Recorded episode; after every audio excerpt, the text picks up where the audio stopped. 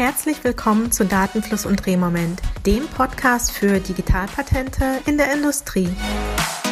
Mit Felicita Banshaf und Bastian Best. Hallo und willkommen zur Folge 4 des Podcasts. Hallo Felicita. Hallo zusammen. Ja, heute haben wir eine ganz besondere Folge, weil wir unseren ersten Interviewgast tatsächlich im Podcast haben, den Martin Schweiger. Hallo Martin. Servus. Servus. Herzlich willkommen, Martin. Ja, Gruß aus Singapur. Ah, genau. Wunderbar. Heute über mehrere Zeitzonen hinweg hier. Ja, ähm, ja. Genau, wie immer aktueller Teil. Felicita, wie schaut's aus? Ja, genau. Normalerweise kommt die Rubrik äh, Aktuelles. Auf diese verzichten wir heute. Die Zeit hat nämlich Martin von uns zur Verfügung bekommen, weil wir viel lieber unsere ganzen Fragen an ihn stellen, als jetzt über aktuelle Dinge zu sprechen. Und er kann uns hoffentlich viel beantworten und ähm, wir können viel von ihm lernen. Und damit fangen wir jetzt doch gleich mal an. Dann gehen wir direkt rein, würde ich sagen. Ich versuche mich mal mit einer kleinen Anmoderation. Also der Martin Schweiger, ja, ähm, ich kenne ihn schon etwas länger und er ist ein, ein Mann mit einem ganz bunten Strauß von Talenten, äh, möchte ich sagen. Er ist Patentanwalt, das ist ja schon mal äh, allein äh, eine Nummer, Inhaber der Kanzlei Schweiger und Partners, äh, lebt und arbeitet in Singapur, haben wir gerade schon gehört, ja. Er hat sage und schreibe über 13.000 LinkedIn-Follower, da bin ich ein bisschen neidisch, muss ich sagen. Und ich 14.000, ähm, Basti, 14. Siehst du mal, über Nacht wahrscheinlich dazugekommen, du, als ich es geschaut habe. Extra für dich, mal. extra für dich. wahrscheinlich. Und der Martin hat auch ein äh, spezielles Calling. Der hat nämlich eine, äh, eine Webseite, IP Lawyer Tools, ja. Ähm, und da schreibt er, ich zitiere mal, It is my calling to produce materials that will help to guide bright young people through the minefields that is the, that the IP profession has.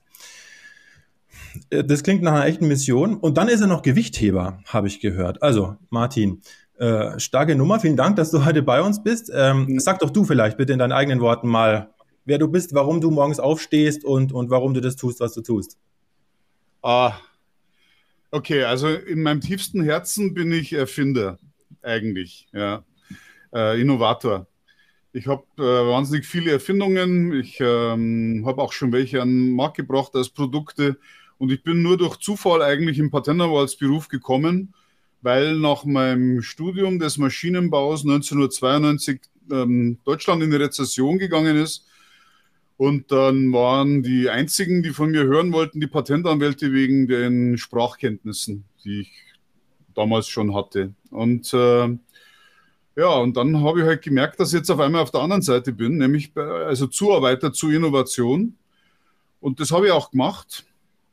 25 äh, Jahre lang, kann man so sagen. Und irgendwann, so um den 50. Geburtstag rum, also vor sieben Jahren, ähm, habe ich halt mal, viele Leute kriegen dann ja so eine Midlife-Crisis, weil sie dann merken, dass jetzt praktisch alles Geld, was sie sich noch dazu erarbeiten, an dem Leben nichts mehr ändert, aber die Zeit wird immer weniger. Und ähm, da fangen die Leute an, ähm, auf komische Gedanken zu kommen. Und bei mir ist es einfach äh, nicht komisch geworden. Ich bin dann richtig ähm, aktiv geworden. Ich habe mir halt überlegt, was mache ich denn jetzt ja, mit den äh, Jahren, die wir noch haben. Und meine erste Entscheidung war, also auf alle Fälle bis 80 arbeiten und äh, dann halbtags. Und ähm, dann kam die Idee mit der Webseite. Ich habe ja immer schon mich engagiert für Ausbildung, Kurse gemacht für wie besteht man die europäische Patentprüfung, Patentanwaltsprüfung, ähm, ich habe schon Repetitorien gegeben für Maschinenbau, Maschinenelemente, für alles Mögliche habe ich schon Kurse gemacht. Das hat, macht mir Spaß und dann habe ich begonnen zu schreiben und Videos aufzunehmen. Und was lag näher, als praktisch das aus dem Beruf zu nehmen, was ich 25 Jahre lang gemacht habe und das umzuwandeln in einen Inhalt. Und ähm, das Ergebnis kannst du halt sehen an der äh, Seite iplawyertools.com. Und äh, vielleicht können wir es irgendwie einblenden, ja, aber keine Ahnung das musst du machen. Ähm, das, da sind auch dann, dann Sachen entstanden, ähm, ein Bootcamp für Leute, die überhaupt gar nicht wissen, was IP ist, also insbesondere für Rechtsanwälte, ja, weil das lernt man ja nicht im Rechtsanwaltsstudium. Und ähm, das liegt mir halt am Herzen, dass man dieses Wissen erstmal hinschreibt. Das trauen sich ja schon mal ganz viele nicht, ja, weil das, was man lernen muss, um die Patentanwaltsprüfung zu bestehen, mit dem was man dann täglich sozusagen ähm, präsentiert bekommt, jetzt mal, ich sage jetzt mal, nicht sehr viel zu tun hat. Ja, Patentanwalt ist ja, ist ja mehr, als wie nur gute Patentanwaltsprüfungen äh, zu bestehen. Ähm, haben wir das Business dabei. Dann heute darf man ja sogar Werbung machen. Ja? Also für das, was wir drei heute hier gemacht hätten, als ich begonnen habe in dem Beruf, wären wir sofort wieder rausgeschmissen worden aus der Patentanwaltschaft. Um Gottes Willen, ein Patentanwalt mit Gesicht äh, im Fernsehen zu zeigen, unter Nennung des Berufs, ging damals alles überhaupt nicht. Und heute ist es ja praktisch normal. Ja? Und dann, ähm, was, was hat man noch? Und da muss man mit den, mit den Mandanten umgehen. Ja? Die, die, die wollen ja geholfen werden. Und äh, und, und dann müssen die auch noch Geld bezahlen dafür. Und das Geld musst du auch einsammeln. Das werdet ihr wahrscheinlich jetzt merken am Anfang, dass es gar nicht so einfach ist. Ja? Für jemanden arbeiten ist immer einfach, aber auch bezahlt werden ist schwierig. Und das ist so den, der Rahmen, der in meinem Blog da so spüren, der ist eigentlich nicht für, nicht für Anwender gedacht. Also wenn einer ein Patentanmelder, so ein Privater, da rumliest, das ist schon in Ordnung, aber dafür ist der eigentlich nicht gedacht. Der ist gedacht für Leute, die aus dem Beruf sind und die sich weiterentwickeln möchten. Super, da, da sind wir auch ja. schon genau im Thema drin, würde ich sagen, ja. weil heute geht es ja um verschiedene Stile von Patentanmeldungen und genau das Thema richtet sich ja äh, jetzt weniger an die Erfinder selber, äh, sondern an die Patentanwälte, die dann die Anmeldungen schreiben, äh, vermute ich mal, ja. Ähm, du hast in deinem LinkedIn-Post äh, neulich fünf Stile genannt und die so in verschiedene Klassen oder, oder Ligen, Ligas, ja. Ligen, weiß ich ja. wie man sagt, eingeteilt, äh, von der Economy Class bis zur Premier League rauf. Ähm, kannst du diese fünf Stile vielleicht einmal nennen als Überblick und dann gehen wir direkt rein? Ja, äh, ja kann ich. Ähm, fangen wir vielleicht bei den Grenzwerten links und rechts an, oder? Mhm. Also ähm, das ist das, was man immer so denkt. Die, die, die meisten Leute denken ja, es gibt nur eine Form der Patentanmeldung. Ja? Und die Form der Patentanmeldung muss so sein, dass meine Erfindung bestmöglich geschützt ist, abgegrenzt so gegenüber dem Stand der Technik, dass gerade mal eine, eine, eine, ich sag mal, eine Messerklinge dazwischen passt, ja? dass man nicht zu viel beansprucht, weil das wäre ja ungerecht. Und natürlich nicht zu wenig, weil der Geld, man will ja möglichst viel raus haben für sein Geld. Und diese Form der Anmeldung, die gibt es nur in der Patentanwaltsprüfung, habe ich festgestellt. Und ich habe, nur damit du mal eine Idee hast, ich habe in meinen 30 Jahren, in denen ich jetzt im Beruf bin, 18.000 Patentanmeldungen bearbeitet. 18.000 und ungefähr 4.500 Marken. Ich habe das, weiß deswegen die Zahl, weil wir haben jetzt unser Kanzleisystem portiert gerade auf ein neues ERP-System und da haben wir 18.000 Patentakten bei uns im System. Und das System, das geht zurück bis ins Jahr 1996. Und äh, also ich habe sehr viel gesehen in der Zwischenzeit, wirklich sehr viel verschiedene Sachen.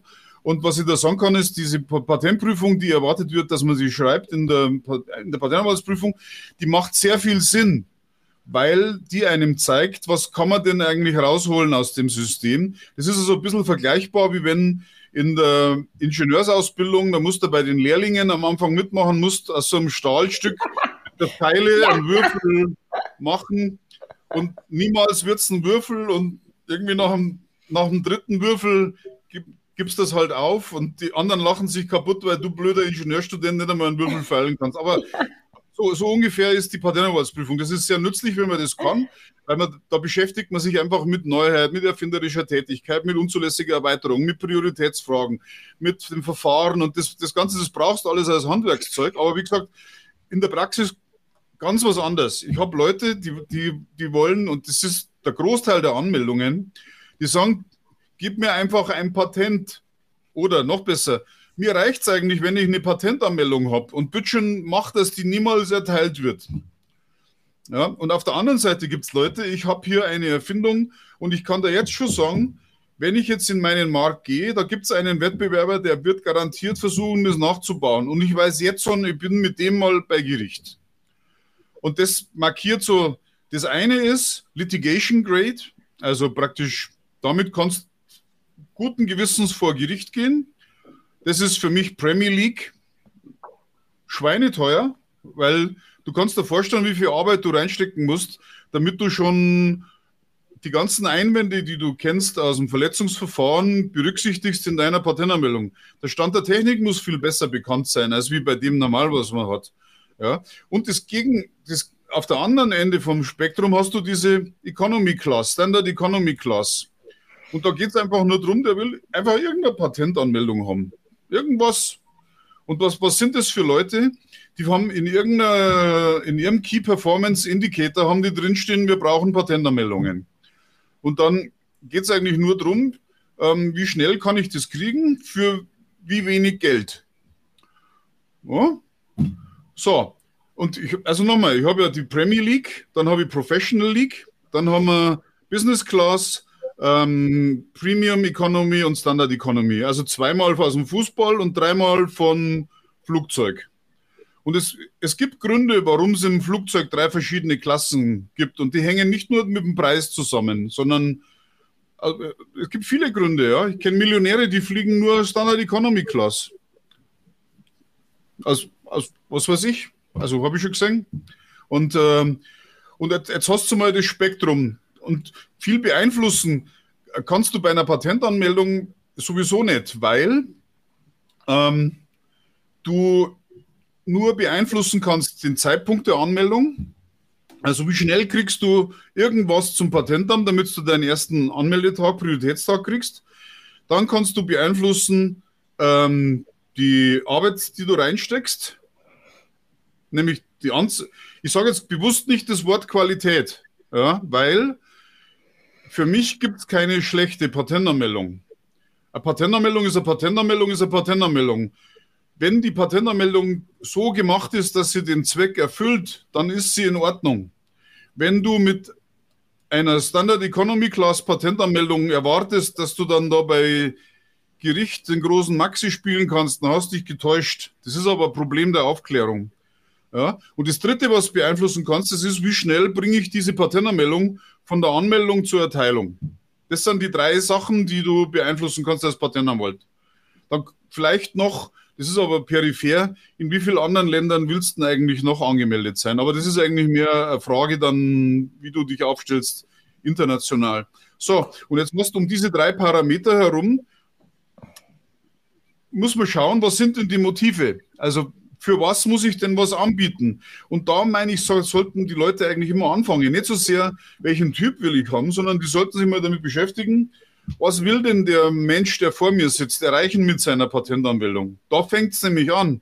Und ich habe da mal so eine LinkedIn-Umfrage gemacht und, und habe da gesammelt und da habe ich dann insgesamt 16 Motive rausgefunden. Die decken so ziemlich ab. Bei mir im IP Bootcamp auf äh, IP Lawyer Tools findest du eine eine Slides. Ich würde wirklich jedem Patentanwaltskandidaten, Patentanwalt sagen, schau dir die Motive an und, und überleg, welche davon du überhaupt vertreten willst. Weil es gibt ja zum Beispiel Leute, die sagen, ich will gar keine Patente schreiben, die nur damit zu tun haben, eine Patentanmeldung mit Anmeldetag zu bekommen. Also gibt es ja, ja. Also ist ja auch okay. Aber wenn du nicht den Mandanten einschätzen kannst, wo will denn der hin? Oder was ganz Schlimmes, der weiß überhaupt gar nicht, wo er hin will. Ja, also das sind dann, das sind dann so Fälle wie, da sitzt dann ein Sozialhilfeempfänger vor dir, der verkauft jetzt äh, gerade einen Schmuck von seiner verstorbenen Mutter und sich dann eine Patentanmeldung zu finanzieren. Weil er irgendeine Idee hat, jetzt keine Ahnung, das Schweizer Taschenmesser mit dem eingebauten Gasbrenner oder ich habe jetzt irgendwas erfunden gerade, ja. Und wenn man, wenn man dann so jemanden zu einer, ähm, und der, und die lassen sich dann auch überreden. Wenn man den dann so jemanden zu überredet, dass er irgendeine Patentanmeldung macht, obwohl er gar nicht vorhat, damit überhaupt jemals auf den Markt zu gehen mit dem Produkt, das, das finde ich hat halt einen besonderen Geschmack als Patentanwalt. Ja. Und wir haben ja auch eine Verantwortung gegenüber dem Mandanten in ökonomischer Hinsicht. Nicht nur, dass wir dem sagen, ähm, wir machen dir die beste Patentanmeldung, die du kriegen kannst. So, also wenn du diese 16 Motive hast, die fallen ungefähr in drei bis fünf Klassen. Die erste Klasse sind so die Hardcore-Motives, die wollen unbedingt mal ans Gericht. Was sind denn das für Leute?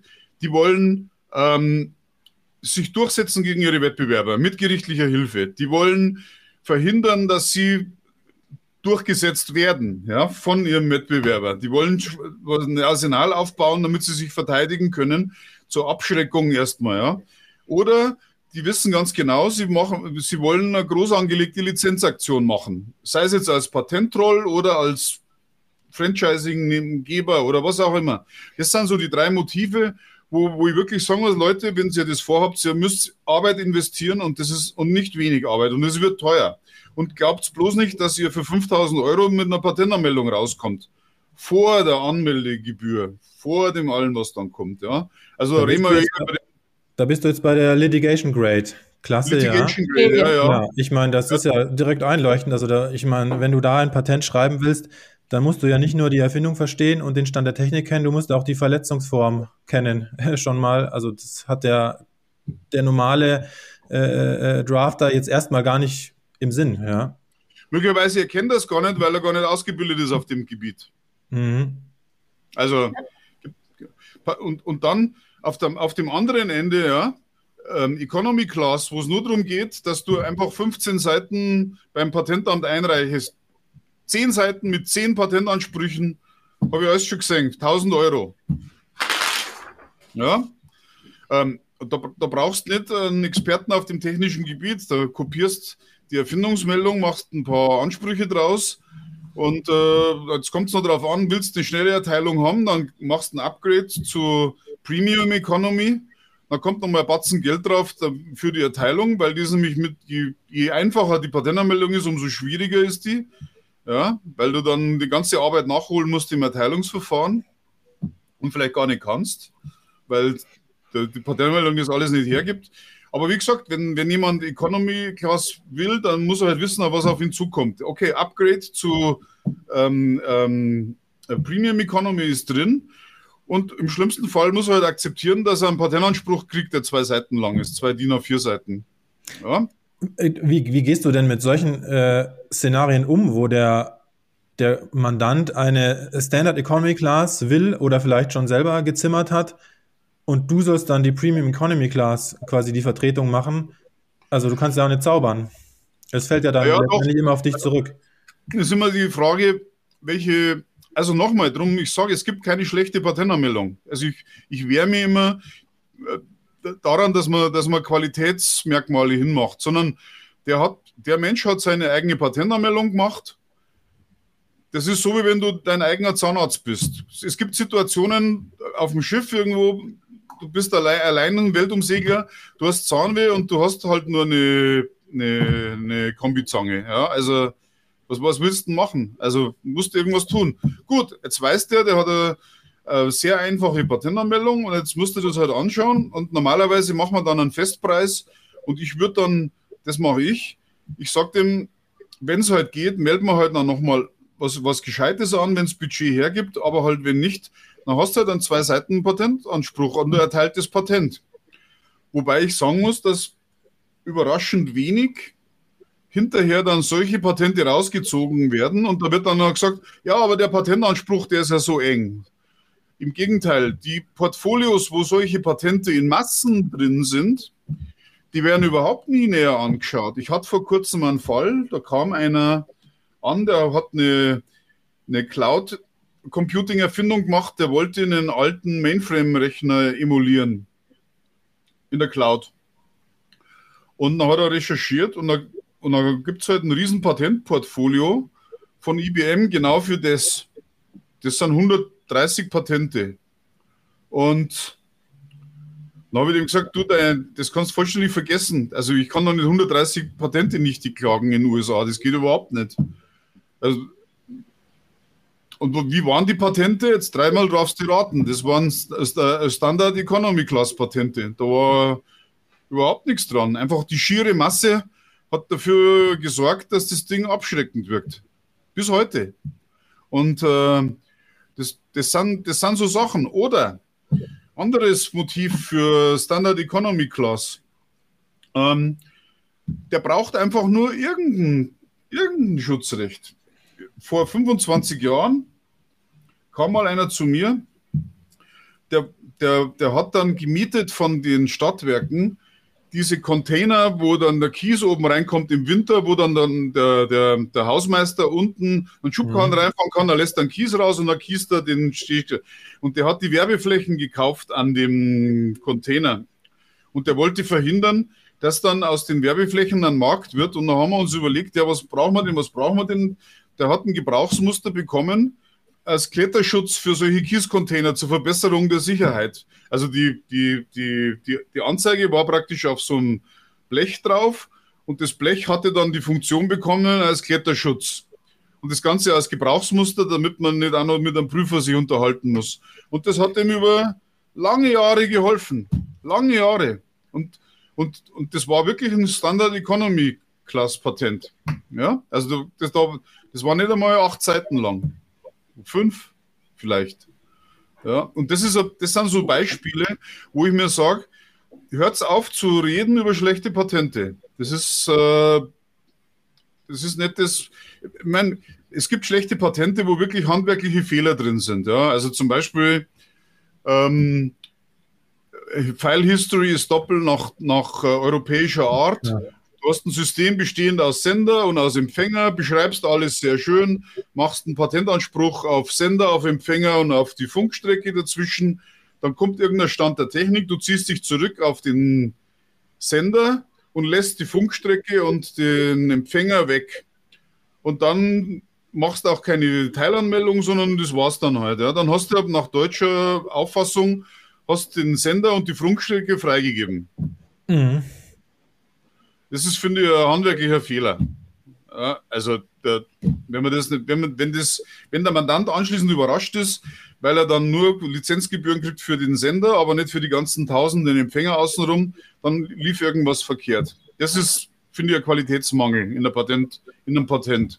Wenn der Mandant es nicht weiß. Ja, wenn er es mhm. weiß, ist wieder kein Qualitätsmangel, weil er hat das, was er wollte. Ja? Also, ähm, so, und jetzt das zwischen. Ist, ganz kurz, um dich zu unterbrechen, ja. das ist, glaube ich, der Punkt, ja. Der Mandant, der muss äh, kriegen, was er will und der muss vorher wissen, was er will und was er dann kriegt, ja, genau. Also ich finde deinen Punkt gut, dass es eben, ja, nicht eine Art Patentanmeldung gibt äh, äh, für alles, äh, die Pizza mit allem, äh, die auf alles passt, sondern es kommt halt drauf an. Ich, ich sage immer, was ist der Business Case äh, für das Patent, ja. Äh, dazu eine Zuschauerfrage, die kam gerade auf LinkedIn in den Kommentaren rein von Benjamin Grau. Äh, hallo Ben. Ähm, er sagt, ist nicht eine Patentanmeldung, die das gesetzte Ziel nicht erfüllen oder erreichen kann, eine für diesen Fall schlechte Patentanmeldung.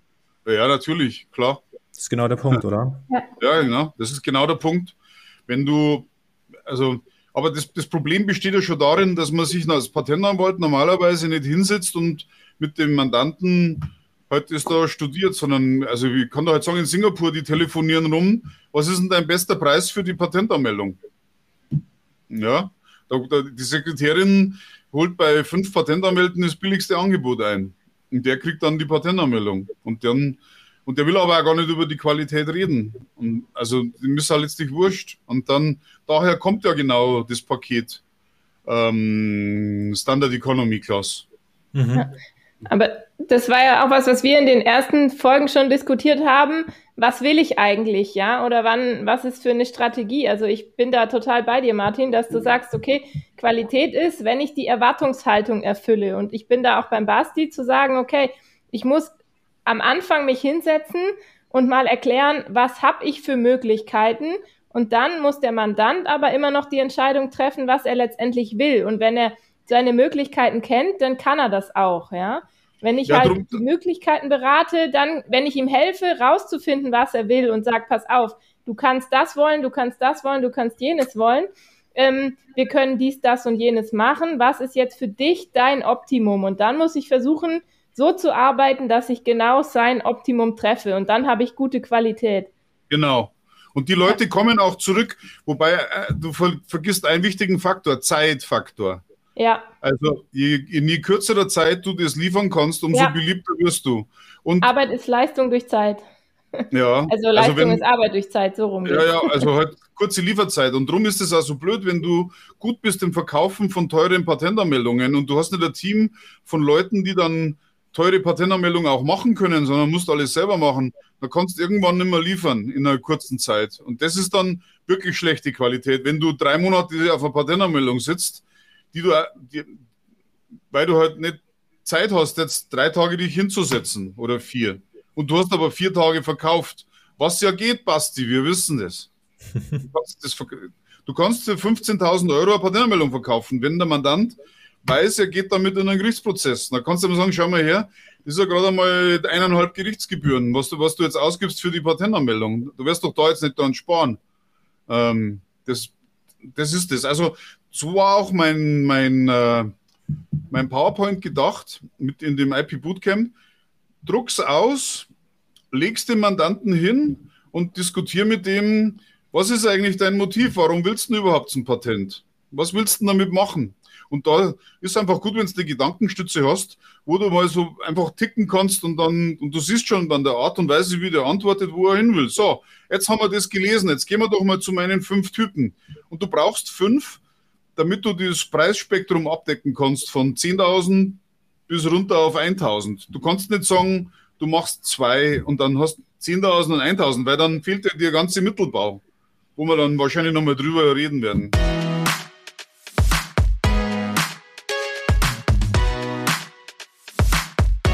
Sie hören Datenfluss und Drehmoment, den Podcast für Digitalpatente in der Industrie.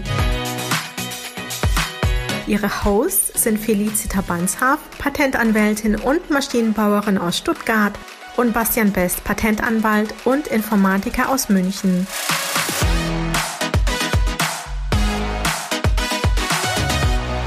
Jetzt ist ein guter Zeitpunkt, um sich mit den beiden auf LinkedIn zu connecten. So verpassen Sie nämlich keine neue Folge mehr. Außerdem freuen wir uns über Feedback, Anregungen und Fragen per Direktnachricht oder in den Kommentaren. Und jetzt geht's direkt weiter mit der Folge. Mhm. Und dazu ein, ein Punkt, äh, der, der scheint mir an der Stelle sehr passend. Ähm, äh, ich habe im Vorfeld von der Folge bei der Ankündigung eine E-Mail bekommen vom Rainer Plaggenborg, der ist Patentanwalt bei Grünecker. Hallo Rainer, ich weiß nicht, ob er hier gerade zuhört. Servus. Er ist auch Münchner, deswegen kann man Servus sagen, genau. Ähm, er schreibt, ich, er hat mir vorher erlaubt, dass ich das hier zitiere. Er schreibt äh, nämlich zu den fünf Patenttypen. Puh, schwieriges Konzept finde ich und dann auch noch mit dem Preis gekoppelt. Die Grenzen sind meines Erachtens fließend, wenn ich überhaupt eine oder wie hier sogar mehrere Grenzen ziehen wollen würde. Die Erfindung verstanden haben muss man doch für alle Fälle. Ansonsten ist es ja nicht mal Klasse 5, also die äh, kleinste Economy Class. Äh, jetzt Abschlussbemerkung aus seiner E-Mail. Aber unabhängig davon finde ich so eine Art Preismodell grundsätzlich schwierig. Entweder ich mache es vernünftig und habe das Zeug durchdrungen oder ich lasse es, weil keine Patentanmeldung wert ist, sondern nur eine Veröffentlichung. Ja, ähm, kann man so machen. also habe ich früher auch so gemacht. Und ähm, da hast du halt dann ein Problem an irgendeiner Stelle, wenn dann die Leute halt wissen müssen, wie viel es denn kostet. Weil wenn du so einen Auftrag annimmst und gehst mit dem Anspruch dran, kannst du halt nicht vorher sagen, wie viel kostet es? Oder du nimmst halt in Kauf, dass du dann für einen viertelten Stundenlohn arbeitest oder so. Weil du halt so lange brauchst, bis du deinen eigenen Anspruch erfüllst. Also ist, ja, kann ich, kann es nachvollziehen. Die Denke ist mir selbst bekannt in meinem eigenen Kopf. Ja. Und? Aber ist nicht praktisch im Umgang mit Erfindern. Nicht, ja.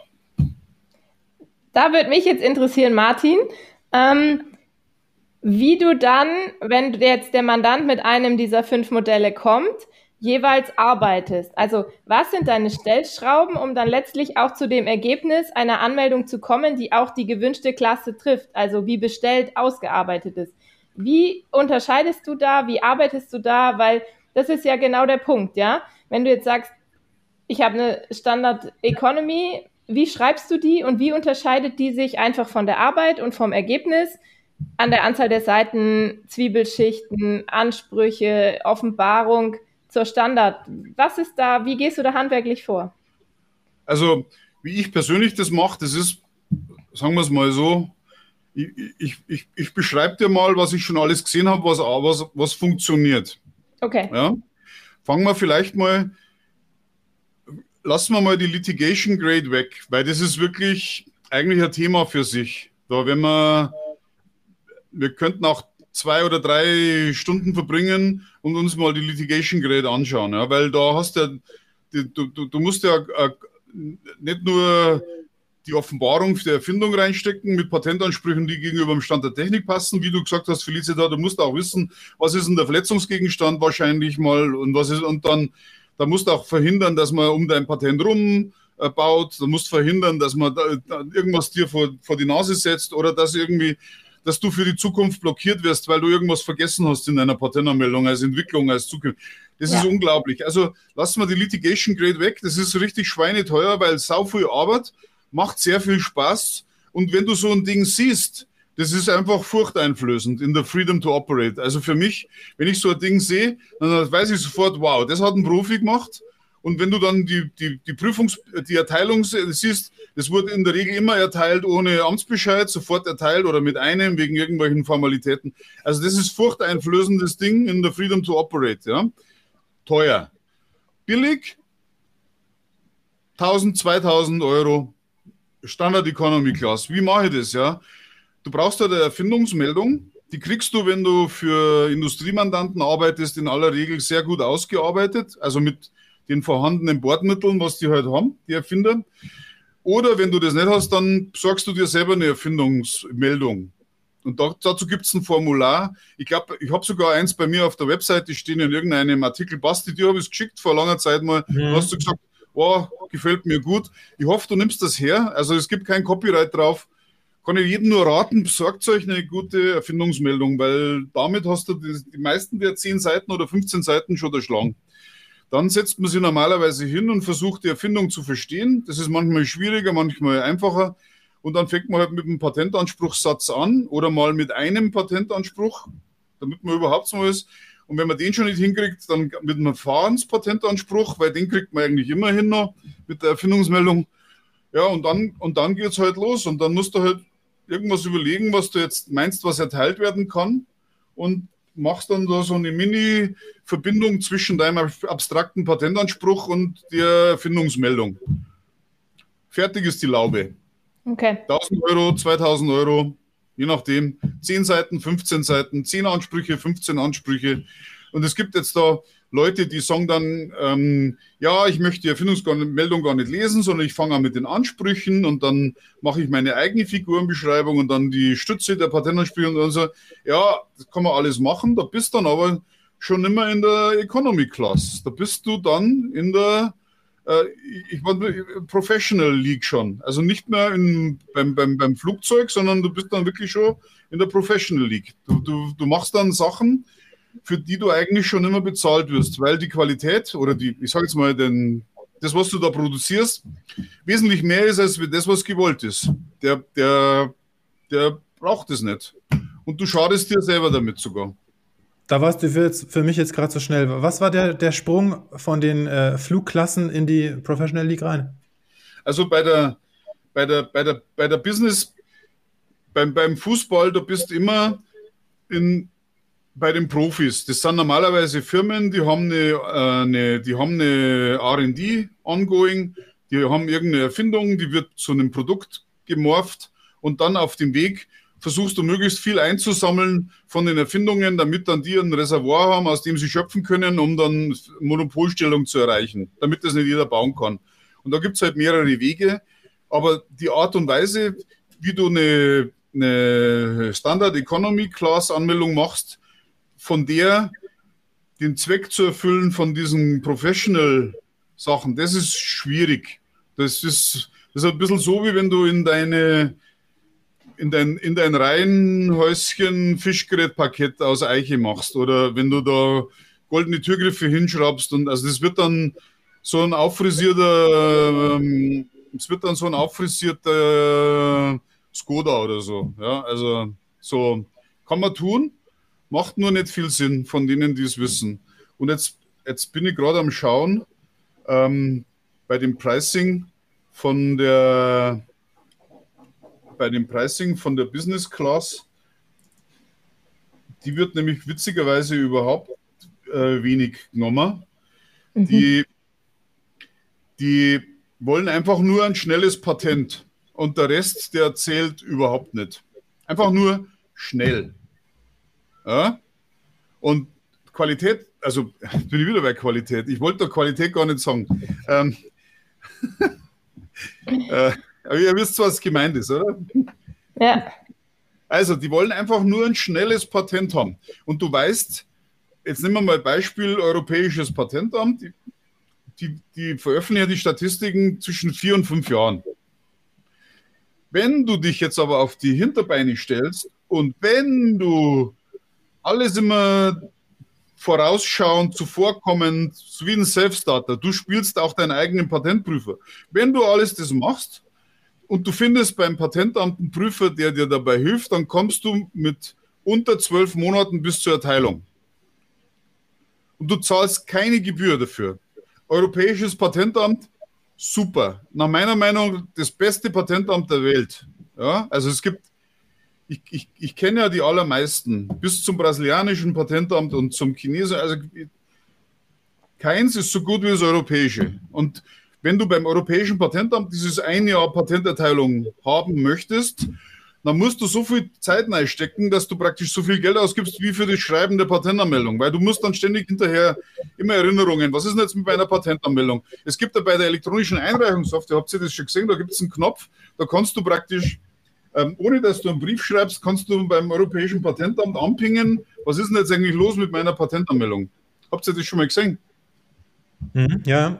Ja, ja, also ich finde das, aber es muss jemand dann das Ding hochbringen, muss entscheiden, ist denn was passiert, schau ins Register rein, wo sind wir denn, geht dann an die Software, drückt diesen Knopf, pinkt das mal, man setzt eine Wiedervorlage, damit es wieder passiert, dann kommt die Akte weg, dann musst du einen Bericht machen an Mandanten und bla und bla und bla und bla und das machst du zwölfmal und dann hast du innerhalb äh, von ähm, einem Jahr dein europäisches Patent. Plus du musst aktiv werden. Und das ist für mich die Business Class von dem, äh, von dem Ganzen.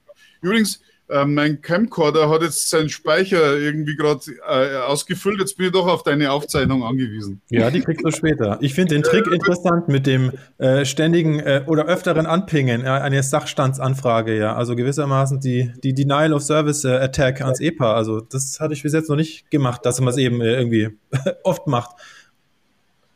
Ja, kannst machen. Das ist denen auch, das spielt eigentlich keine Rolle. Das ist, führt nicht zu einer ähm, zu einer, der, also der Prüfer kriegt dann kein Esel so an seine Personalakte, äh, wenn er sagt. Aber ich würde halt empfehlen, dass man mit den Leuten redet dann dort und dann halt sagen, ich habe hier eine Akte, die muss schnell erteilt werden, was können wir denn tun? Und dann, dann sagt er, frag nicht so blöd, du weißt doch genau, was mein Job ist. Ja? Also liefer mir einen Patentanspruch, der erteilbar ist. Und dann sage ich, ja, okay, ich habe es verstanden. Ja, darum machen wir die Prüfung, damit wir wissen, was für den erteilbar ist. Ja? Und das können halt andere oder nicht alle, aber andere, manche können es halt nicht. Aber das ist halt sehr viel Arbeit und die Kosten dafür sind in, dem, in, in der gleichen Größenordnung wie das Schreiben der Anmeldung, weil du über zwölf Monate hinter dem herrennst. Und das ist das, was der Unterschied ist zwischen der Economy und der Business. Du brauchst aus irgendeinem Grund eine schnelle Patenterteilung. Ja, gibt's. Motive, warum man das haben will. Und du musst Arbeit reinstecken. E e Economy Class ist, ähm, also Premium Economy, ähm, Time to Grant ist nicht, nicht wichtig, ja, aber dir kommt es darauf an, dass deine Patentanmeldung Substanz hat. Ja, aber du brauchst keine Litigation Grade. Also du kannst die Unsicherheit, ob sich durchsetzen lässt oder nicht, vertagen auf einen späteren Zeitpunkt, nämlich dann, wenn dann die Gerichtsverhandlung eingeleitet oder das Gerichtsverfahren eingeleitet wird. Und, und Economy Class egal was, so billig wie es geht, Hauptsache eingereicht und Anmeldetag. Vielleicht sogar, wie unwichtig, ob es erteilt wird, deutsches Patent mit Prüfungsantrag nach sieben Jahren. Und nach sechs Jahren zahlt es keine Jahresgebühren mehr. Also das ist ein, und, und als Zehnseiter mit, mit einem Patentanspruch oder Fünfseiter Erfindungsmeldung. Wo braucht man denn sowas? Zum Beispiel, du hast eine Firma, die irgendwie ein KPI hat, die hat Erfinder und du kennst der Arbeitnehmer Erfindungsgesetz und du bist halt verpflichtet, das irgendwie anzumelden oder irgendwie halt, also sinn, sinnvoll zu beanspruchen. Und du willst auch deinem, deinem Erfinder nicht, dem, dem willst auch Geld bezahlen, weil du hast die alle lieb oder die, die, du brauchst die auch oder keine Ahnung. Aber warum, wenn du, wenn, wenn die Erfindungen, und du weißt genau, von zehn Erfindungen ist nur eine überhaupt was wert. Ja, und also was machst jetzt du bei den neuen Erfindungen? willst du jetzt die alle freigeben? Dann kannst du ihm wieder keine Prämie zahlen, dann wird da diskutiert und dann, also da, da, da kommt alles so mit rein. Also, Erfindungsmeldung, Erfindung ist nicht so toll, ähm, wird vielleicht nicht gebraucht. Ich möchte es aber beanspruchen, damit ich dem was bezahlen darf, kann, die Kollegen nicht neidisch sind und ich möchte es halt anmelden. Ähm, hier 1000 Euro machen wir was. Ja. Mhm. Übrigens, wenn wir schon dabei sind, kann ich jetzt schon sagen, Standard Economy Class, zwei Jahre down the road, mindestens die Hälfte davon werden gemacht von einem Computer, von einem Roboter. Mhm. Also, Basti, auch dieses Jahr im September machen wir einen, einen Weltkongress für Computer Patent Robot Drafting. Ja. Ähm, da, da versuche ich die ganzen äh, Computer Robot Drafter mal zusammenzubekommen. also ich, ich sage das noch. Aber das kann ich jetzt schon sagen. Ähm, die, die, Klassifikation wird wichtig werden für diesen Anwendungsbereich, weil es gibt Leute, die wollen einfach äh, aus irgendeinem Grund eine Patentanmeldung haben. Oder zum Beispiel nimm irgendein ein Entwicklungsland, das nimmt sich vor, es möchte zur äh, erste Welt werden und, alle wissen, wir messen die, die, die Stufe auf der, in der Wertschätzung weltweit an der Anzahl der Patentanmeldungen. Ja, was macht man dann? Du nimmst einen, einen Milliardenbetrag in die Hand. Milliarden ist ja halt die kleinste Zahl, die man kennt in der Politik. Und, und, und ja, jetzt nimmst 1000 Euro, eine Milliarde, kriegst eine Million Patente gedraftet. Ja. Da bist da du ganz oben in der, in der Skala. Ich sage jetzt keinen Namen von keinem Land. Ja, ich sage nur, so, schau da, und, und das ist das Ergebnis. Sind das jetzt schlechte Patente? Nein, sind es nicht. Ja, warum denn nicht? Zweck erfüllt. Ich ja. bin oben in, das, ja. oben in der Ding. Da sind wir wieder beim Schlüsselwort. Zweck erfüllt, genau. Ja, ja. Also auf die Robot-Drafting-Patente äh, äh bin ich gespannt, ja. Ich, ich finde, da musst du nochmal wiederkommen, äh, auf jeden Fall bei Zeiten dann, wenn wir da mehr dazu wissen. Ähm, ich sehe auch, über das Thema könnte man Stunden reden. Ich finde es ja. ultra spannend. Ähm, aber wir sind quasi am Ende der Zeit. Felicita, hast du noch irgendwie eine spezifische Frage? Sonst würde ich quasi fast den Wrap-up langsam einläuten, oder? Ja, ich würde ja am liebsten jetzt noch über die Litigation Grade äh, sprechen, aber das geht ja nicht. Das glaub, müssen wir machen wir eine extra Folge, Martin, wenn das du nochmal kommst. Müssen wir definitiv nochmal klären. Ich finde es super gut und dieses Qualität ist, wenn die Erwartung erfüllt ist, das werde ich mir jetzt merken. Also das ähm, finde ich super. Ja, sonst? Ja, alles klar. Genau. Und ja, nächste Themen stehen, glaube ich, dann schon fest, oder? Ähm, was wir dann mal besprechen. Die Robo-Drafting, also das würde mich jetzt schon interessieren. Was würde dich denn noch interessieren, Martin? Mir interessiert, also ich bin ein echter, ähm, mich interessiert alles, was ums Thema Innovation rum ist. Mit mir kannst du tagelang reden über Innovation. Über Patente ist ja nur ein Teilbereich. Anderer Bereich ist Freedom to Operate. Das wäre super interessant, ja, wenn man da mal redet. Ähm, noch ein anderer Bereich ist ähm, ähm, Innovation als sich, RD als sich, unterstützt durch den Patentanwalt. Da gibt es ja dieses TRITS-System und das ist uns Patentanwälten auf den Leib geschneidert. Also du könntest, ähm, wenn du einen Mandanten hast und du willst ihm was Besonderes bieten, könntest du ein Tritts, äh, äh, äh, Tritts-Meeting organisieren und, und dann 20 Patentanmeldungen einsammeln zum Beispiel. Also das wäre was. Oder auch Innovation Marketing, Innovationsmarketing. Wie, wie hilft man den Leuten, die oder Firmen, die, die mit ihrer Innovation nicht weiterkommen? Ja? Wie hilft man denen? Da Innovationsaudits zum Beispiel wären, wären da was. Wie, wie sagt man denen, wo stehen sie denn jetzt gerade im, äh, im, im Zyklus von ihren Innovationen? Wäre sau interessant. Ich schreibe gerade auch an einem Buch darüber. Ähm, ja, also, also das wäre, man könnte auch mal über, über die 4x4 Innovationsstrategie reden. Das ist so ein bisschen was wie der Energieerhaltungssatz für, für Innovation. Die meisten machen Innovation ja mehr so nach dem Prinzip vom Impulserhaltungssatz. Also die gehen halt von irgendeiner Dynamik aus, die sie finden und versuchen es zu lenken in, einer, in, in, in ein Produkt, das man verkaufen kann.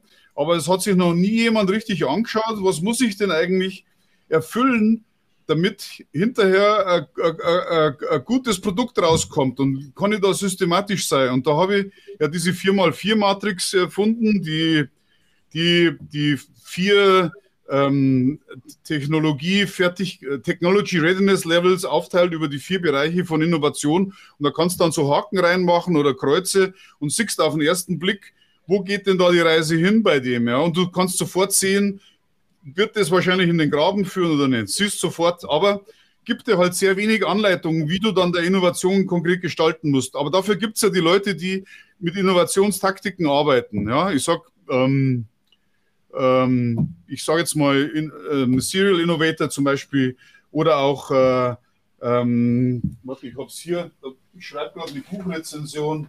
Der hier, super lesenswertes Buch. Super lesenswertes Buch. Innovationsstrategie äh, nicht, aber eine Taktik, das zeigt dir, wie du in ganz kurzer Zeit aus einer Idee ein funktionierendes Geschäft machst, das Gewinn produziert. Also das ist äh, super interessant, kann ich da nur sagen. Aber ich weiß es nicht. Wie, wie haben der Drehmoment, hast du gesagt, und äh, Computer oder so ähnlich? Datenfluss und Drehmoment, genau. Ja. Datenfluss und Drehmoment. Ähm, ja, ist auch es gibt halt Leute, die machen mehr innovationslastige Sachen und andere, die interessiert dann, wie muss ich jetzt meinen Patentanspruch machen. Und mhm. irgendwo zwischendrin musst du halt einordnen und möglichst, möglichst da deine Nische dann treffen. Das wäre das Beste. Genau.